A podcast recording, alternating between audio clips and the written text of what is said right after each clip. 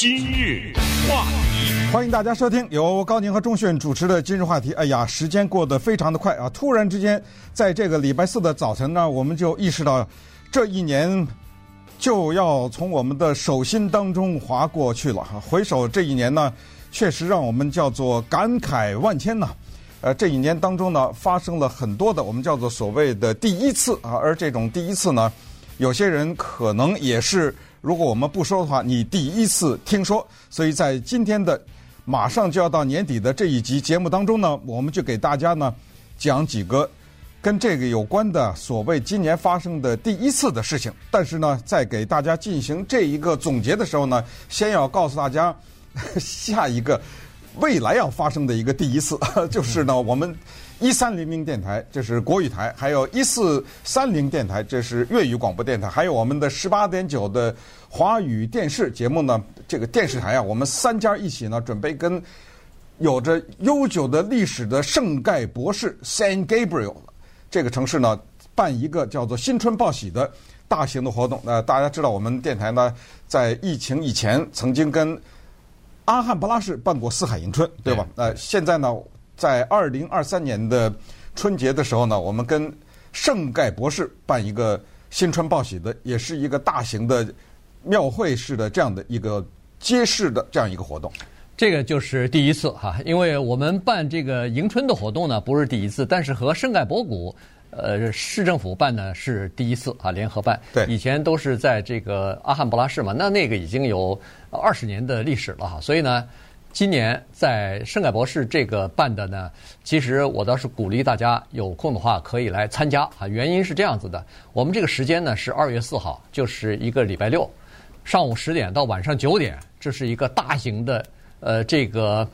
呃，这怎么说？庙会，庙会吧，哎，庙会和美食的这样的一个节目，呃，这样的一个活动啊。因为呃，白天你是在街上可以看，我们有舞台，有表演和各种各样的各界人士啊，再加上我们的主持人，呃，给您表演。然后呢，呃，在在旁边呢，这个沿街都是一些摊位啊，当然有很多是食物的摊位，所以呢，这个就是可以吃，可以逛，可以玩，呃，可以看表演啊，可以到我们的这个。呃，比如说一三零零、一四三零，还有电视台呢，我们都有华语电视台呢，我们都有这个摊位啊，所以呢，我们主持人叫倾巢出动啊，哎，没错，就是当然你不可能一次全部看到啊，就是说就要一值班，我们就要值班，就要一次全部看到，你就蹲在这儿，那你要待几个小，几个小时，但是你那就待嘛，对不对？对，我的意思就是你基本上天亮的时候，你只要来这个我们的这个，但是这么说，肚子前头都是有人的，对，这么说，我们两个人基本上都会在嘛，啊，对不对？所以。欢迎大家前来哈，跟我们来见面。我们也希望呢，利用这个机会跟跟随了我们这么多啊，听我们的节目、看我们的节目的这些听众的见面，咱们进行面对面的沟通。因为这种活动啊，在疫情期间我们停了哇两三年吧。是吧？停了停了三年了。对，我们三年没有办这种活动，很多人呢也是啊，在疫情期间呢也没有能够感受到在海外过中国年的这种气氛。所以这一次呢，我们跟圣盖博也是选择了这个老城，因为这个历史悠久老城呢，我们办的这个活动的地点就是大家很熟的那个叫所谓的呃 Mission Area，你知道吧？就是那个呃那个圣盖博不是有一个大剧院嘛？对，叫 Saint Gabriel 什么 Civic Civic Auditorium 嘛。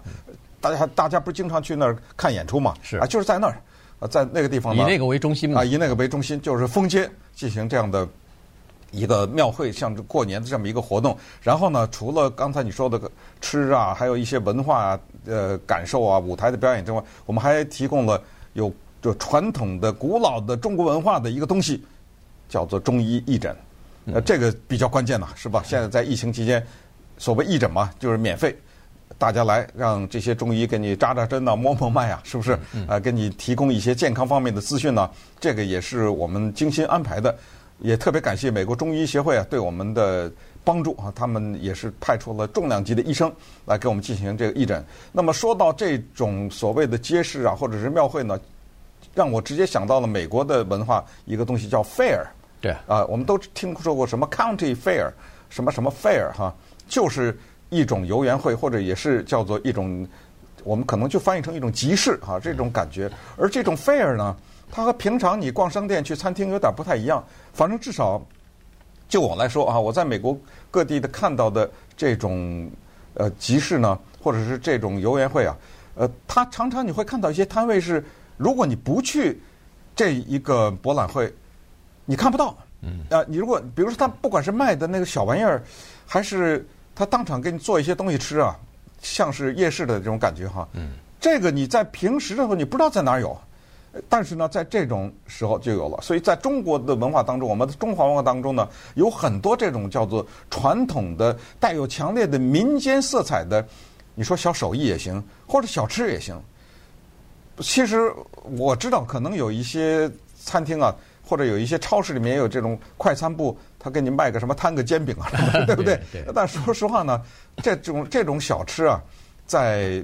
平时一些餐呃餐厅里面可能未必能吃得到，所以我说这话的意思呢，就是如果你是来自于台湾呐、或者是中国某一个省份，它有自己的特色的这种风味的东西啊，或者是有一个你自己的传统的这种手艺，或者你有这种服务，但是你希望更多的人了解你有这个店，或者你有这个，那就也欢迎来加盟啊。对不对？对，呃，如果你想在这个我们的活动上面也有自己的一个席地位的话，啊，有个小的摊位啊什么之类的，那很简单，呃，就就打个电话六二六五六八一三零零啊。我这个说呢，也其实就是有吸引这种，因为我不知道啊，你知道吗？我们不知道你在民间你在什么地方，你有这个手艺，或者你有这个绝活，或者你有这个特别有特色的这种餐饮哈，所以你打个电话来跟我们的这个叫做。活动的部门呢，联络一下，就是我们电台的电话啊，六二六五六八，很 很容易记，一三零零啊。然后呢，你讲一下你是有什么特色的这样的一个对这个活动有的贡献的话，我们希望你参加。因为二月四号呢，正好是元宵节的前一天，二月五号是元宵节。嗯，我知道有很多这个我们华人，呃，他在。某些食品方面它是有特长的，而且非常简单，呃，又比较容易现场做啊。你比如说炸油条，你比如说这个刀削面，你比如说拉面，这些东西，它就是在现场啊，啪啪啪的这么拉出来。你旁边看上去你就觉得特别赏心悦目，一下子一一坨面一下子就变成那么多的面，呃，这个那么多根儿的那个面哈，然后呃煮煮进去以后拌点佐料，这不就很好吃吗？现场的，而且又有一种传统的这种文化的气息在里头啊，所以呃像这些东西呢。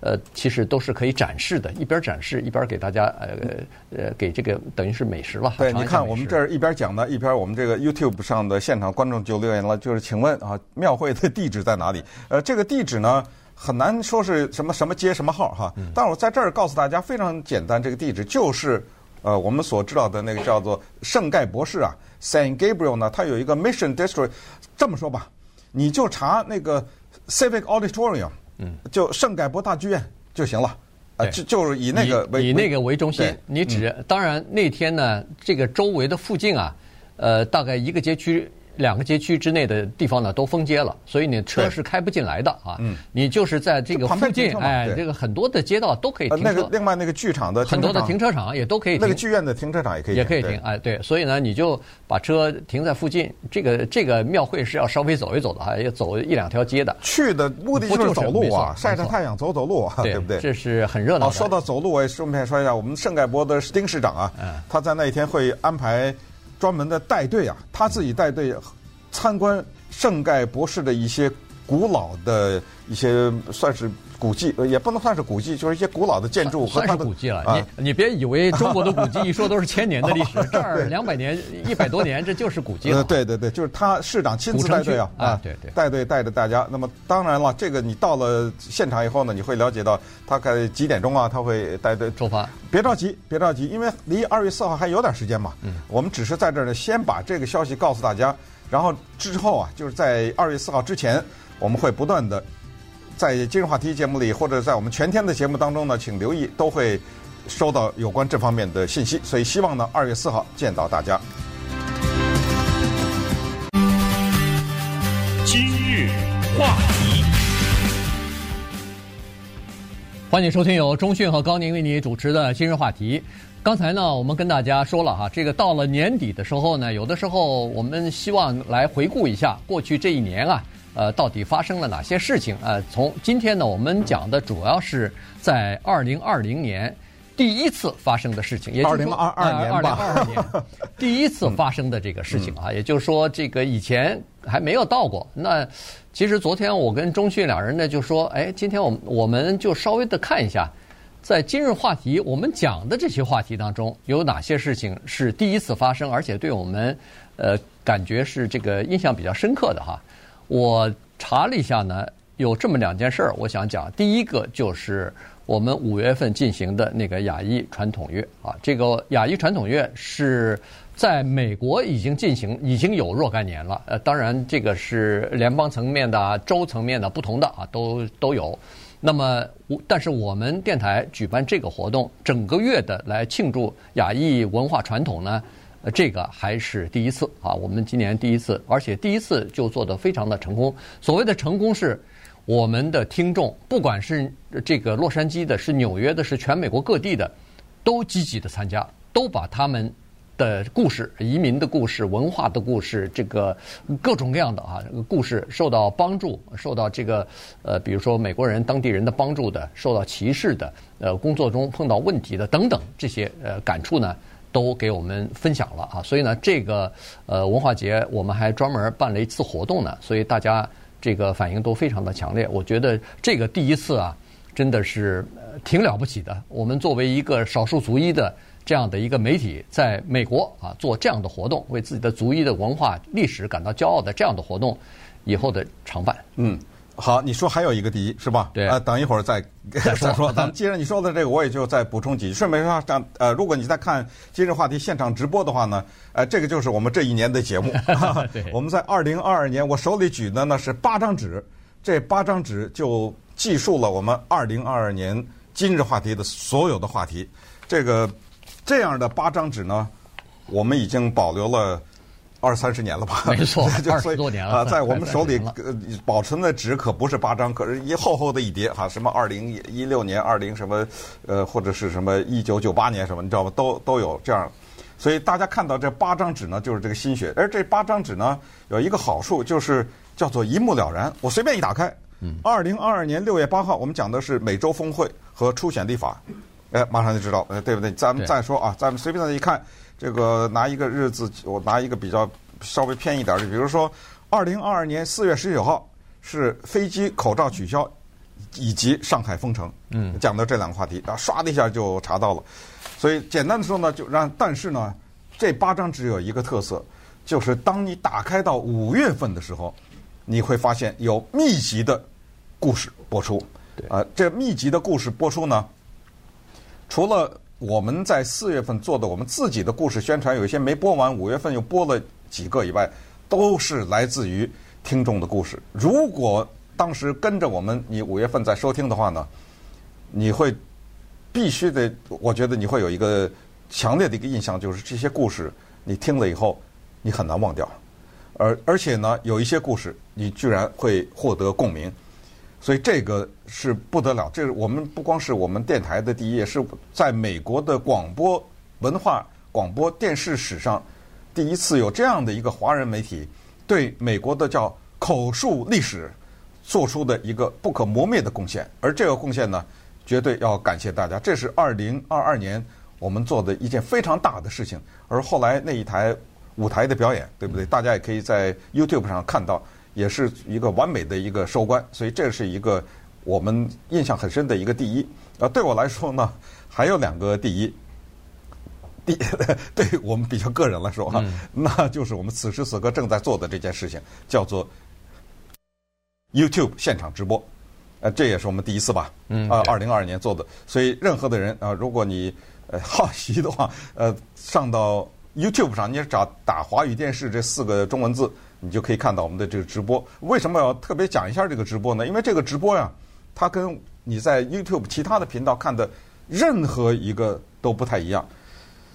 因为什么呢？因为这个直播是广播电视同时进行，也就是说你在看的时候呢，你要听广播会听到，对吧？这是同时进行的。所以呢，它有一点就是有躲不过的叫广告时间，知道吧？嗯。那么这样的话呢，就跟 YouTube 其他的频道不太一样，呃，其他频道你可以跳过广告，或者有的人他也是直播，但是他没有广告，对不对？对。所以在这种情况之下呢，我们看到了，也特别感谢的是有一些粉丝吧，一直跟着，是吧？呃，这些人呢，在这个过程当中给我们留言，甚至纠正我们的一些错误什么之类的，给我们指正，特别的宝贵。这一点呢，我也我们也利用这个机会向这些此时此刻，比如说正在看我们的这些人呢，表示感谢，因为我们 YouTube 的直播啊，也就是这个目的。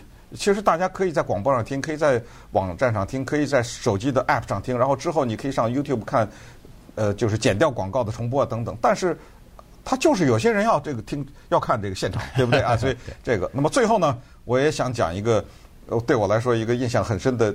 第一就是高宁在这一年改了名字啊，他过去叫高宁，他在二零二二年呢改高阳啊，对，你知道我的意思吧？我知道。呃，他喜欢台湾的这个作家高阳，他喜欢他的胡雪岩吧？对，阳过一次。阳过一次，所以这也是第一吧？那么对不对？也是咱抗疫抗了三年呐。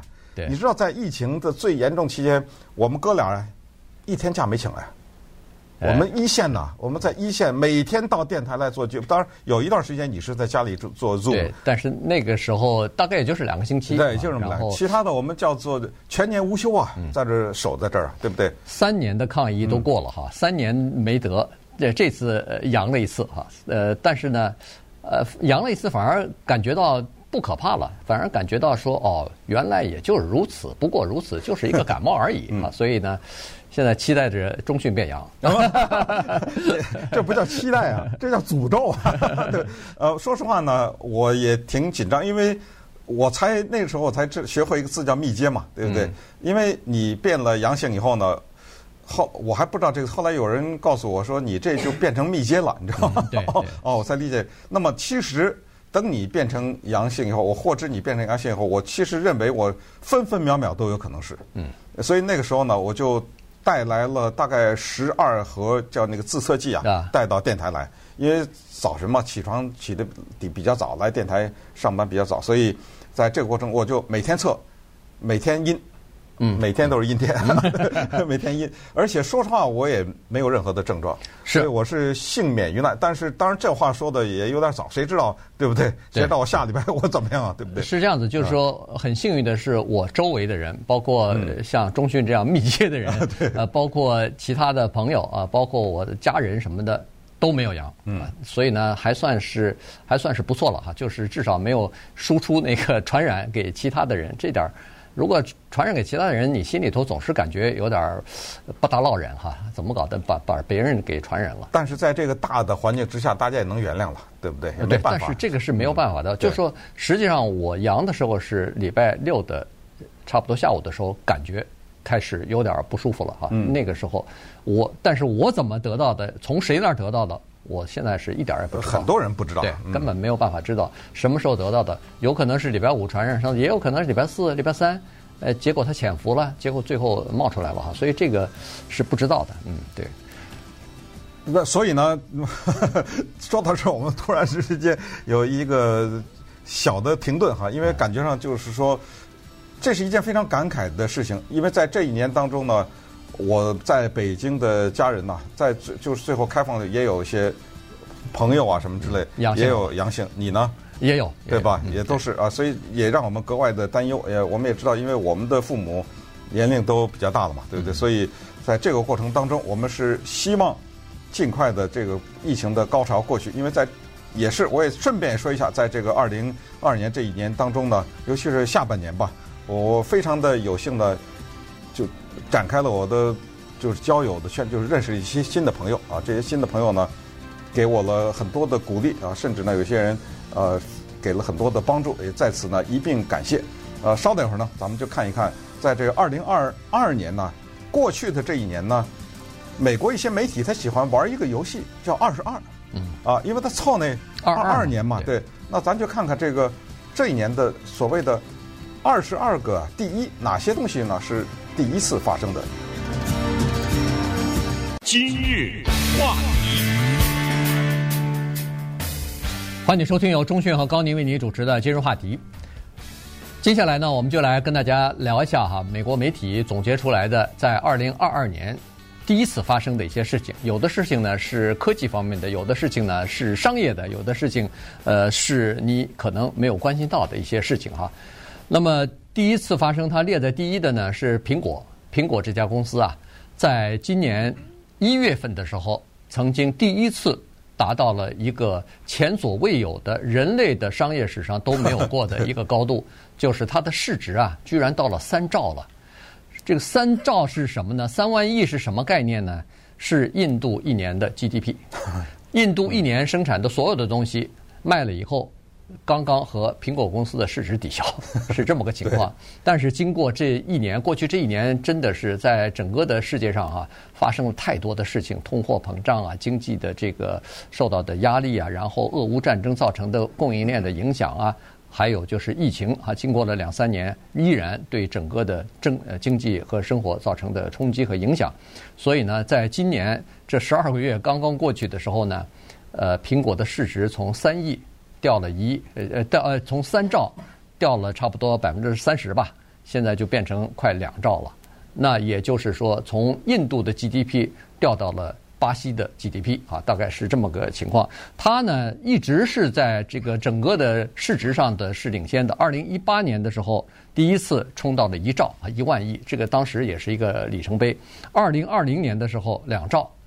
二零二二年的时候，三兆，都是第一，对，都是第一，都是人类的第一次，也是它第一个到达。那现在呢，它稍微有一点退回来了。我们都知道，高科技公司今年表现不好啊，今年很多的公司呢都退出来了。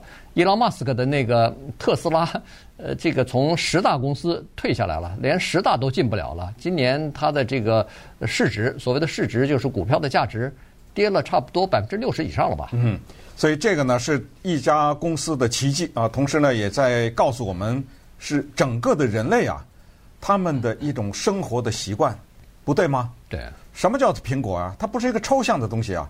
苹果是 iPad，苹果是它的手机，苹果是它的 MacBook，就是它那手提电脑，对不对？它是一系列的产品呢。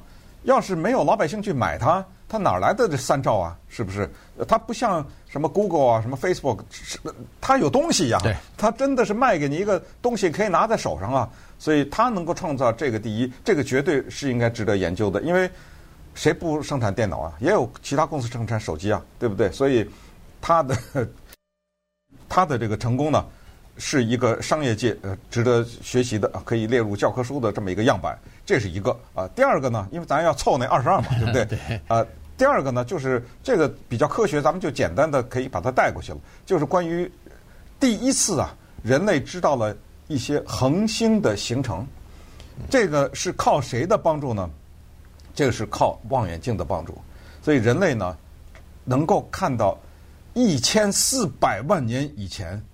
一些恒星，他们这什么星云呐啊，啊，什么这些，它们之间的作用和它们之间的形成，这个可能是说到了一千光年的，他们管这个叫一个泡沫啊，嗯，一个 bubble，一个气泡一样，一个气泡。对，呃，其实我们之所以不想再说，就是说，因为咱也不太懂这东西，呃，只是告诉大家呢，这是我们第一次啊，就人类，因为人类他对自己是哪来的，非常的好奇。以及宇宙的形成，非常的好奇。这种好奇心呢，将永远伴随着我们。啊，不查它个水落石出，咱是誓不罢休，对不对？所以又是望远镜啦，又是什么太空站呐，知道吗？就是在发射这些东西。那么在二零二二年的时候，我们得到了这样的一个答案，就是我们看到了一千四百万年以前恒星的形成。对。还有一个第三个呢，是波多黎各有一个呃女性啊，叫 Sophia 呃。Giral，我也不知道念的对不对啊？对，差不多吧。对，那么他呢是给一个女性的内衣呃公司做了一个模特。你说给那个 Victoria's Secret 啊，嗯、这个维多利亚的秘密，维多利亚秘密这个女性的内衣公司做模特有什么稀奇呢？呃，稀奇，因为她是第一个这一类的人做模特，因为她从小是唐氏综合症的一个女性啊，所以呢，这个女孩子实际上。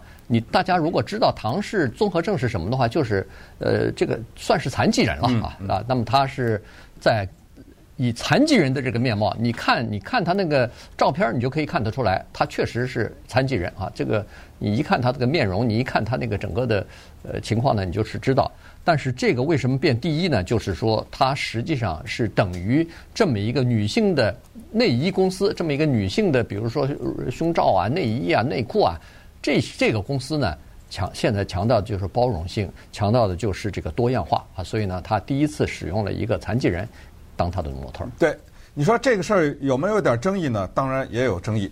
我们想啊，给女性的内衣做广告，那就是。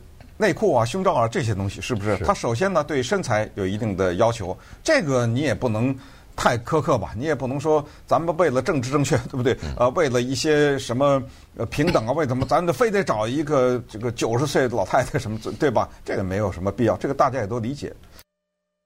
但是呢，用这个唐氏这种相貌的人，你要知道，这个会冲击视觉的冲击是很大的。对。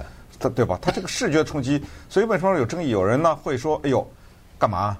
你这是公关呐，对不对啊？你这是想以一种政治正确的姿态来说，你看看，呃，我这个不不照不，就我不不把不放弃他们，我也要照顾到他们什么？人家也要穿内衣嘛，对不对？也可能有这样的一些对这个指责，但是呢。”人家呃，Victoria's Secret 做出这一步不容易啊！你要这么想，对，他还是有很大的风险的。你就算是他政治正确还是什么，人家至至少他有这个意识嘛，他就是觉得呃，应该去来向社会展示，就是以后再也不是那个什么身材必须是什么几乘几啊，对不对？胸围多少的，而相貌必须是什么，然后必须得给我减肥减到什么程度，这种都是呃一普通人达不到的。所以这个是一个第一，是值得庆贺的。接下来这个呢，把我吓到了啊！这个是人类第一次啊，发现，在人类的血液当中含有塑料微粒，嗯，是不是这么回事？对，是。哇，这个这个吓得我们是毛骨悚然呐！对，这个是发生呃，这个是刊登在这个今年三月份的一个科学杂志，叫《国际环境》啊。这个杂志上呢，就有一篇论文，说是对。呃，人类进行的调查，血液进行调查的时候呢，检验的时候呢，发现至少有百分之五十的人血液当中含有一种，呃，这个塑料的微粒啊。这个塑料的微粒是哪儿来的呢？是一般我们饮用水瓶装水呀、瓶装水、嗯、食品包装，那就是塑料的嘛。哎，塑料的东西和日常用品，嗯、比如说你。带一个饭盒啊，中午带个饭盒或者什么，这上里要么就是塑料的，要么就是塑料的盖儿等等啊，这些东西，居然这些塑料的聚合物啊，它那个微粒居然进入到我们人体当中去了。嗯，这个是通过吃、通过喝、通过呼吸进入到我们的人体当中的。具体对人体造成多大的伤害、多大的以后会不会有什么造成什么疾病，现在还不知道。但是显然，人体的这个血液当中有了这些异物质，肯定不是什么好消息，肯定不是什么好的事情，对吧？对。那么这个里面，我要特别强调一下哈，就是它不是在人的胃里面，它不是在人的肠子里面，对，而是进入到人的血液系统，这是一个人的循环系统啊。没错。那也就是说，什么意思呢？就是说我拿了个瓶装水喝。我拿这个一个塑料的便当盒子在微波里热了一下，或者怎么样，或者拿了一个水杯啊，这个水杯是一个临时的什么一次性的这个塑料等等等等啊。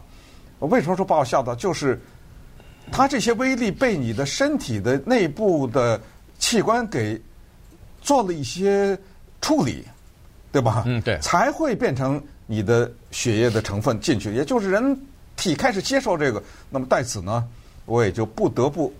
提一个电影，我说的不得不提呢，就是因为我本来不想提，因为这是一个我绝对不想推荐的电影，而且这个电影呢，你绝对，咱也不能说太多的绝对了哈，呃，多多数的人没办法承受的，它叫《The Crimes of the Future》，它翻成中文叫《未来的罪行》或者叫《未来的犯罪》，你一听这就是科学幻想嘛，嗯，幻想在未来人是怎么犯罪，他呢？倒不完全是讲这个，说什么抢劫银行啊什么这种犯罪。这个电影居然发生在这个发现之前，这个 David Cronenberg 这个导演呢，他就已经事先预测，在未来人的器官里面呢，有很多呢是这个化学成分。嗯。而这个化学成分呢，它有一些是人人为的要制造出来。放进去的。哎，对对，就放进去，让你的身体里面产生。为什么说这个电影我不推荐呢？是因为太残酷，就是它的视觉啊，就让你活生生的看着。一步一步看着一个人的肚子被切开，然后一个钳子伸进去，把一个东西拿出去，或者把一个东西放进来，然后一个人拿着刀啊，在脸上唰唰的把脸切成碎片。我这会儿描述，你听到这儿你已经不想看了，知道吧？对，整个这个电影是充满了这个。当然，他用两两个特别大的明星啊，呃，国际明星，一男一女来演这个电影。因为 David Cronenberg 他是一个呃非常有特色的，或者是呃被人们。比较呃关注的哈，被专业的人比较注意的这么一个导演，所以他从来不手软的。他其他的一些电影都是这样，呃，但是我就想提这个电影，意思就是说，他的设想是在未来呢，人体里因为有产生了太多这个，他就你知道他的最终的目的是什么呢？人类以后不要吃东西了，就是什么呃粮食啊、肉啊、鸡蛋啊、菜不吃，为什么呢？因为一点一点的，你身体里全都是这种塑料。我就可以做一种塑料的食品，那么就摆脱了对这粮食的依赖。你知道那个时候人吃什么呢？你看着是一块巧克力是吧？其实全都是化学合成物。嗯，嘎吱嘎吱的吃，吃完了以后，这变成你是人体的一部分了。哎呦，对吧？对，看了这个以后，听了这个以后，觉得怎么活得没什么乐趣了？对，就变成一个。就是说，他说你到了那个时候，那个时候的乐趣也就是这样啊。对。好，那接下来第五个呢？他是说在呃南极一个叫做 The Conquer Ice Shelf 啊，这个 Conquer 冰架，冰架哎，突然崩塌了啊！今年突然崩塌，这是历史上的第一次。这个大概是四百五十平方。英里吧，这么一大块的这个冰架居然崩了，崩就是因为气候暖化的关系哈。我在想，四百五十平方英里，就是等 多大的一块，恨不得等于美国的某个州啊，还是多少啊？对，反正反正就是，而且它是在一个人们认为不太容易受到气候变化、气候暖化影响的这个南极大陆的这个部分，纵深的部分给坍塌了。所以这个事情呢，就引起了科学家，尤其是环保呃学家的这个注意或者是担忧啊。也就是说，气候暖化已经到了一个我们不能忽视的这样的一个地步了。今日话题，欢迎继续收听由中讯和高宁为您主持的《今日话题》。这段时间我们跟大家讲的是美国媒体啊，他们整理出来的二零二二年。第一次发生在人类的这个事情哈，刚才讲了这么几个，第六个呢是又是一个科学的发现啊，也就是说，科学家在今年第一次在我们就是太阳星系吧，银河银河系里边的人马座上头呢，发现就拍回来的一张照片呢，就就拍到了这个叫做黑洞啊。以前都没有无法拍到、捕捉到，那现在捕捉到了。当然，在二零一九年的时候，曾经有过一个照片是黑洞的，但是那个呢是发生在其他的星系啊，不在我们这个银河系的，是在 M 八七星系里边的一个黑洞。那个黑洞啊。比这次银河系的这个黑洞呢，据说是大一千五百倍更大啊！但是呢，它不在我们银河系，所以这个在银河系的黑洞拍下来是第一次。嗯，这是多少？第六了吧？第六。啊，第七呢，一语带过了啊。第七就是在今年的世界杯呢，出现了一个历史上的第一，就是男子足球赛啊，这是，可是有女的裁判。嗯，而且这个当时我看到的时候吓了一跳，三个好像是啊。这是是哥斯达黎加对阵德国的时候，对，对不对？对呃，三个健美的女性突然跑到场上来。我们知道裁判做那些事，什么扔硬币啊，什么呃，这种呢，包括吹哨啊什么的，居然是由女性完成的。这个是一个壮举，这个特别的值得，因为有了第一就有了第二嘛，对不对？因为关键就是男子足球比赛，我不用女的裁判一点问题也没有啊。谁投诉过呀？说怎么？不用女的呀，但是她能够在中东的这个国家，尤其是中东这些国家，咱们说女的还要蒙着呀，什么这些，对不对？看到他们健美的身材在那个场上跟着这些男子的球员跑来跑去，这个特别值得一提。这是第七，那么第八呢？咱要凑那二十二嘛，对不对？嗯、对呃，就是美国的现代派的画家安迪沃霍呃安迪沃霍尔啊，他的一张丝网丝网印卖出了历史上的高价。嗯。玛丽莲梦露啊，这张丝网印呢，我相信很多人都看过哈，都知道他他做过一系列，它是系列，对对，它这个章是叫蓝色的玛丽莲梦露，对对对，它的有一系列的呃这个玛丽莲梦露，还有那个 JFK 那个甘乃迪，反正反正毛泽东呢，哎，毛泽东，对，他有一系列的这个人物的呃那个丝网印的版画哈，那。现在呢，它这个蓝色的玛丽莲梦露居然在这个佳士得拍卖会上卖出了一亿九千五百万，嗯、这个是美国艺术家，据说是，呃，在这个拍卖会上呃的最高的价格。这第一嘛，所以记得，既然他创造了历史，那他一定是这个第一。那么第九呢，也可以一语带过了，就是南韩呢，他们用自己的火箭发射了他们的一颗人造卫星，嗯、呃，也就是说之前呢，他都是借别人的国家哈。用别人的火箭嘛，呃，发射，嗯、这个在南韩来说，这个蛮大的一件事情。第十呢，呃，这个事儿是听起来呢是略略有一些难过，但是它也是第一吧，啊，就是在意大利这个国家呢，有一个人呢，他是瘫痪了，他四十四岁的这么一个男的，呃，他的名字叫 Federico Carboni，他呢，呃，就成功的完成了他的一个夙愿。就是叫安乐死。十二年之前，他因为车祸全身瘫痪，瘫痪以后呢，等于是生活品质不断的下降。于是，在这种情况之下，也没有办法重新再恢复了。所以在这种情况之下，他就要求安乐死。那么，意大利的最高法院最后批准了他的这个他的这个请求吧。因为在意大利这个地方，你要想让一个人安乐死是非常不容易的，因为罗马 天主教的。总部就在那儿啊，这个梵蒂冈就在就在意大利啊，就在罗马。这是它的意义所在嘛？啊，对。然后整个的意大利，它是呃主要的国教，这不就是天天主教嘛？我们都知道，这个天主教在这方面，呃，安乐死这方面呢，它是属于比较保守的哈。所以在欧洲的其他国家，安乐死没问题，但是在意大利，这是一个广为争议的这么一个话题。那最后，这个最高法院还是批准了。就是可以让他安乐死。对，那说到这儿也 顺便再推荐一个电影，叫《The Sea Inside》，叫做《我内心中的海洋》啊，这是呃西班牙的影星所所呃啊，他叫什么来着？我突然一下呃，他所演的一个电影，就是讲的这一个故事啊，这样讲的这个故事就是说一个人呢，他就是在争取安乐死，然后在这个过程当中，最后成功的。在他朋友的帮助下，但是他的那个是不是官方的啦？就是在朋友的帮助下，他完成了他这个 Harvey Bardem，。我想起来啊，这个这个演员所主演的一个非常非常棒的，而且非常感人的电影。而且他这个电影呢，不是谴责安乐死，而是告诉你，就是你当你看到一个病人他的受到折磨的时候，对，你说实话，你真的说，哎呀，帮他一把吧，你知道，他是出于这个角度，别让他在。受这个苦难了，别让他再再这么经受这种折磨了，因为看不到任何的希望啊！所以这个是第十了哈。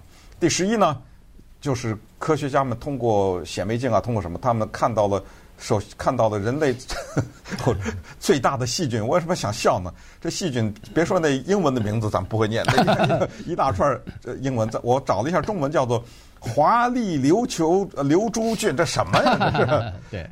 这这个呢，两两毫两厘米是吧？呃，没有毫米还是多少？对，它是零点三五英寸。哦哦，哦这个据说是呃人类第一次用肉眼看到细菌。原来我们的大众的知识呢，就是说这个细菌呢是必须是微观的，哦、就是必须要用显微镜才可以看到它小到这样的程度。当然病毒就更小了啊，比细菌还要小。呃，肉眼是看不到的。但是这次呢，等于是颠覆了。呃，科学上的一个认知，据说这个细菌之大啊，它是生长在哪儿呢？它是在加勒比的一个红树林里边被发现的。细菌之大，大到一个程度，科学家先是不相信这是个细菌，怎么会这么大个儿啊？最后呢，花了很长的时间，最后才确定它是细菌。嗯，好，这是十几了，或者十一、十二了哈，十二一语带过啊。就 Meta，就是脸书这家公司呢，首次它在二零一二年上市以后，首次它它的市值。呃，下降，对不对？